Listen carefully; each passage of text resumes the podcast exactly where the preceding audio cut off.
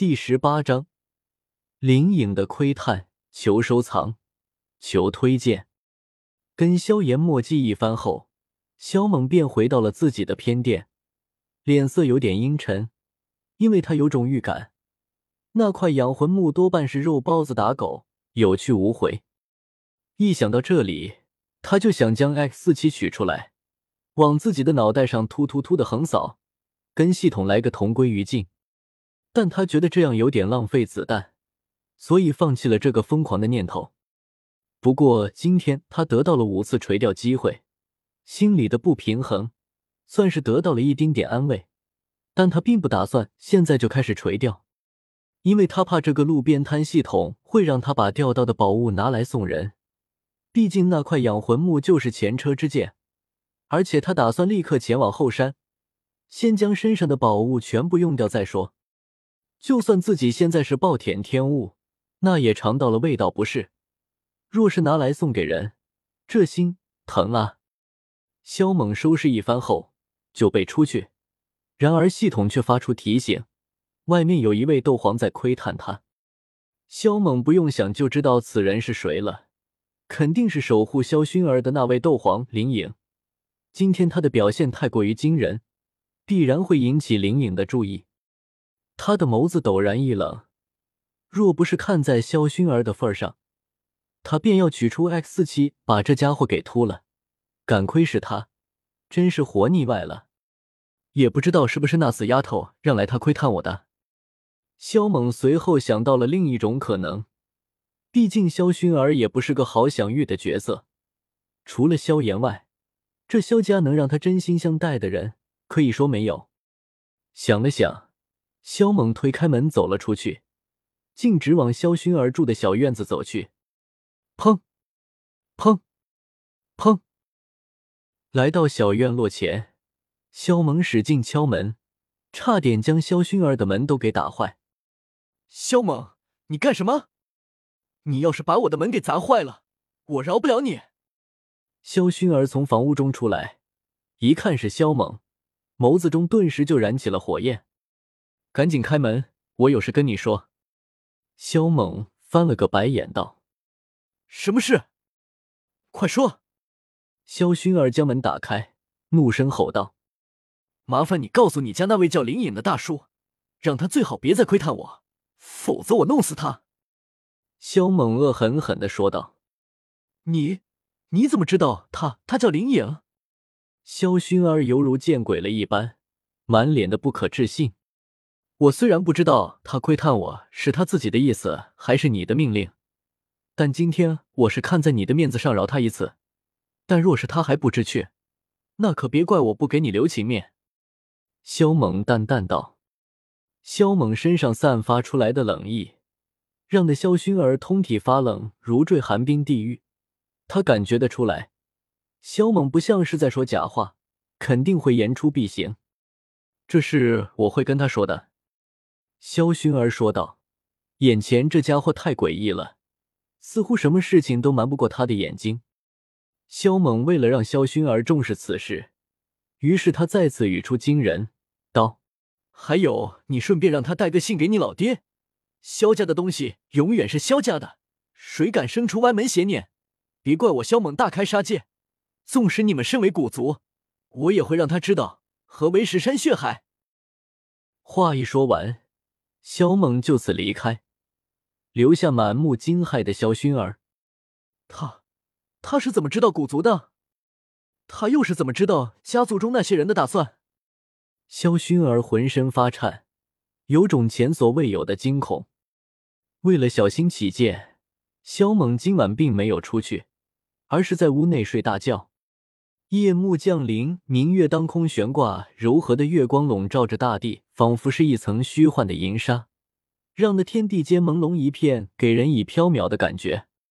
在一处偏僻的山峰之上，悬崖之旁，身着淡青衣裙的少女优雅而立，迎面而来的清风，将那垂及娇臀的三千青丝，轻轻的吹了起来，在空中飘舞。她清丽出尘，如谪仙凌尘，空灵而飘逸。少女的眸子平静的望着那一轮明月，沉默不语，犹如一朵俗世清莲，纤尘不染。出来吧。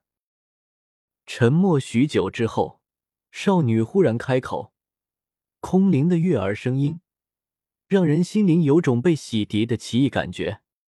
随着少女的话音落下，一道绿色的影子忽然诡异的从其身后的树林中掠了出来。留下一连串影子，是一个中年。他望着少女的背影，单膝跪地，躬声道：“小姐。”少女缓缓转身，容颜绝世，声音如天籁一般动听，道：“不准再窥探萧猛，这家神秘而诡异，不可招惹。”是，小姐。中年公声道：“其实萧猛对萧薰儿说的话。”他都听见了，当时吓得他冷汗直冒。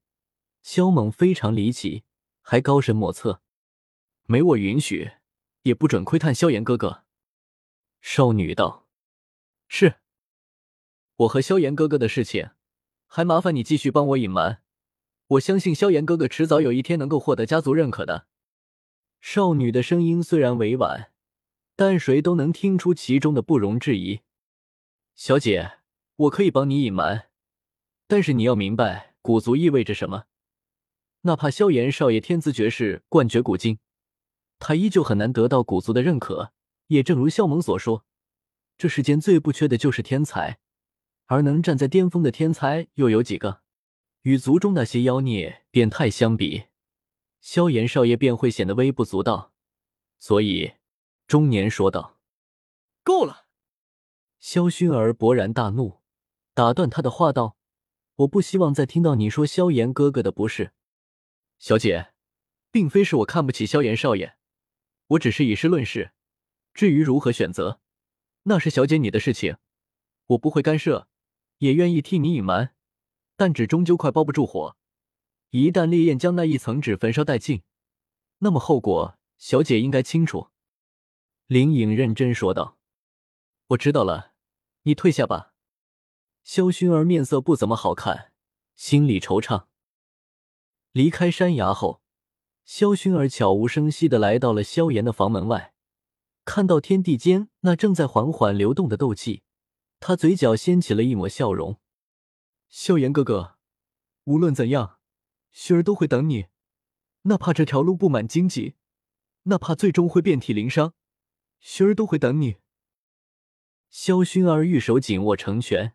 随后悄然离去。第二天天还未明亮，萧猛便早早起床，潜入了后山深处。来到后山后，萧猛先爬上树，把胸衣里面那两颗拇指尖大小的火晶取下来。看到那件已经失去光泽的胸衣，萧猛知道得重新换一件了。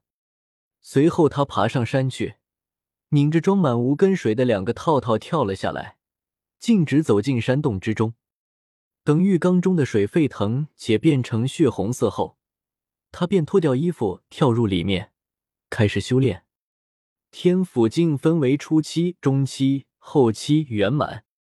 初期开辟天府，中期用元力凝聚出一颗元核，后期用元力凝聚出两颗元核，圆满。用灵力凝聚出三颗元核，不过萧猛并未打算现在就凝聚元核，而是不断在锤炼自己的肉身，让天赋中的元力变得更加精粹，更加凝实。看过那么多的小说，他自然知道根基的重要性。